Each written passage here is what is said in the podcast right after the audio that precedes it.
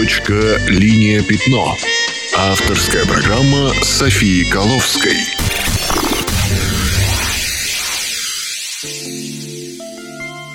Всем привет! С вами София Коловская, и это передача «Точка. Линия. Пятно» – программа о том, как стать иллюстратором. Один из главных вопросов для многих, кто только начинает свой творческий путь, это где можно научиться рисовать, куда пойти и что делать. Сегодня я постараюсь помочь вам в этом разобраться.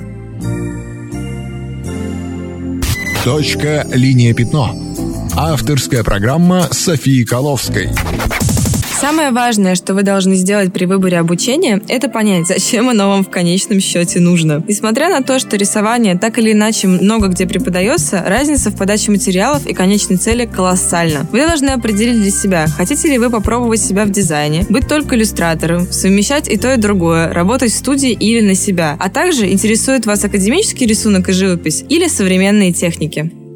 Я по образованию графический дизайнер и вижу множество плюсов в этом. Несмотря на то, что большая часть времени я занимаюсь иллюстрацией, я всегда могу что-то сверстать, могу выбрать шрифты и создать фирменный стиль. При работе, например, над книгой, я могу не только создавать иллюстрации, но и определять весь облик издания, что я, например, сделала в путеводителе «Петербургский алфавит». В ВУЗе, где я училась, иллюстрации почти не уделялось внимания, но я уверена, что это можно развить в себе, имея как базу немного другое образование. К тому же, в процессе обучения вы можете открыть в себе страсть к каким-то видам творческой деятельности, о которых даже не имели представления. Вам станут доступны такие области, как разработка шрифтов, верстка или гравюра и скульптура. Я могу выделить четыре вуза в Петербурге, где учат графическому дизайну. Первый вуз – это СПБГУ, моя альма-матер. Главный плюс СПБГУ – это диплом, который переведен на английский и котируется в иностранных вузах, что важно, если вы будете искать дальнейшее обучение или работу за границей. К тому же это университетское образование, а значит вам будут читать историю искусств, историю архитектуры и даже семиотику. Из творческих дисциплин у вас будут как дизайн-графика, так и живопись с рисунком. Они немного похожи на академический рисунок и живопись, но чуть-чуть полегче. Однако из минусов могу отметить, что это, во-первых, очень тяжелое обучение. Приготовьтесь потратить несколько лет вашей жизни, вы будете постоянно заняты. А во-вторых, иллюстрации внимания почти не уделяется, так что многое придется узнавать самому. Второе. Политехнический университет Петра Великого. В Политехе тоже есть кафедра дизайна. Этот вуз отличает большое количество технических дисциплин. Выпускники Политеха умеют многое в веб-дизайне, анимации и так далее. Здесь также есть рисунок и живопись. Я думаю, это хороший вуз, если вы хотите оживить ваши иллюстрации, например, превратить их в анимацию. Третий. Университет промышленных технологий и дизайна. Мне не очень нравится стиль работ большинства выпускников этого вуза, но из плюсов могу отметить богатую социальную составляющую. Например, тут придумали игры дизайнеров, конкурс, в котором могут посоревноваться команды из разных вузов и даже выиграть стажировку в реальную фирму. Четвертое. Академия Штиглица или Мухинское училище. Этот вуз наиболее близок по уровню подхода к рисунку и живописи к таким классическим заведениям, как Академия художеств. Помимо кафедры графического дизайна, здесь есть кафедра книжной и станковой графики. Безусловно, это не все университеты в Петербурге, где можно изучать графический дизайн. Но это, на мой взгляд, такие четыре кита, на которых стоит обратить внимание в первую очередь. Что касается Москвы, то там есть такие вузы, как, например, Британская высшая школа дизайна, ИВШЭ, тематические курсы в Стрелке и множество площадок с открытыми лекциями по графическому дизайну и иллюстрации. Но подробнее про обучение в других городах вам лучше почитать в интернете или узнать у друзей, которые там живут. Если же вас всегда восхищали картины в Эрмитаже и классические коллекции других музеев, хотелось рисовать, как они, и реализм стоит для вас выше всего, то лучшего места, чем Академия художеств имени Репина, вам не найти. Наверное, это одна из самых сильных классических образовательных систем не только в России, но и в мире. Стоит, правда, понимать, что это немного далеко от современной реальности, где работа очень завязана на владение компьютером и программами. Но никто не мешает вам стать живописцем и писать портреты на заказ. Реализм все еще ценится. К тому же я знаю множество талантливых современных художников, получивших вот такое классическое академическое образование. Такие навыки и высокий уровень мастерства ценятся не только в России, но и за границей.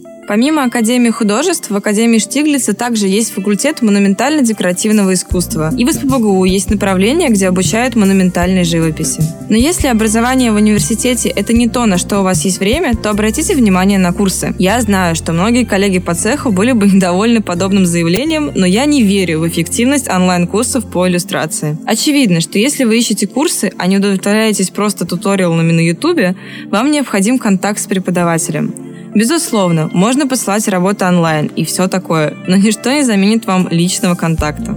И как человек, периодически ведущий мастер-классы, точно могу сказать, что эффективное обучение – это здесь и сейчас. Когда преподаватель сразу может подсказать вам что-то, помочь, разбудить воображение и тут же отследить, поняли вы его или нет. Поэтому мой совет – выбирайте офлайн курсы Первый важный момент при выборе курсов – это их направленность. Если вы не уверены в своих силах или в том, что данный вид иллюстрации вам подходит, выбирайте короткие интенсивные курсы. Они позволят вам максимально погрузиться в тему и не дадут заскучать. Второй момент, на который надо ориентироваться при выборе курсов, это преподаватель.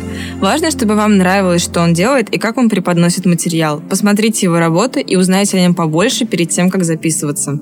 К сожалению, я не могу посоветовать вам конкретные курсы, но если наконец соберусь открыть свои, сразу сообщу.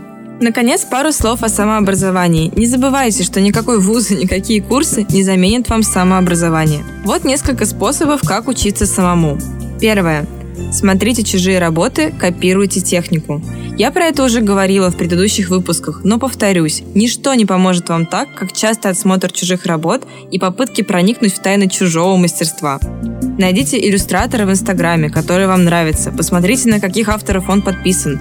Так вы сможете глубже погрузиться в мир иллюстрации. Смотрите короткие видео, где иллюстратор показывает процесс рисования. Там много подсказок. Второе. Делайте скетчи. Еще один классический для меня пункт. Но это правда работает. Попробуйте сделать больше набросков, и это вам точно поможет научиться рисовать. Третье. Ищите людей.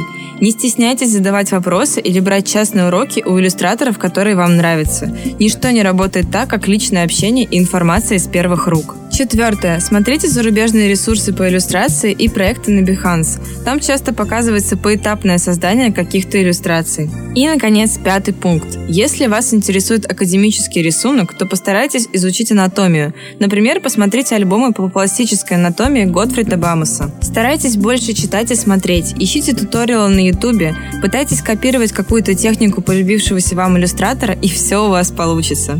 Это был краткий обзор мест, где вы можете научиться рисовать рисовать. В следующем выпуске я расскажу вам, где и как можно применять иллюстрацию. С вами была София Коловская. Учитесь рисовать.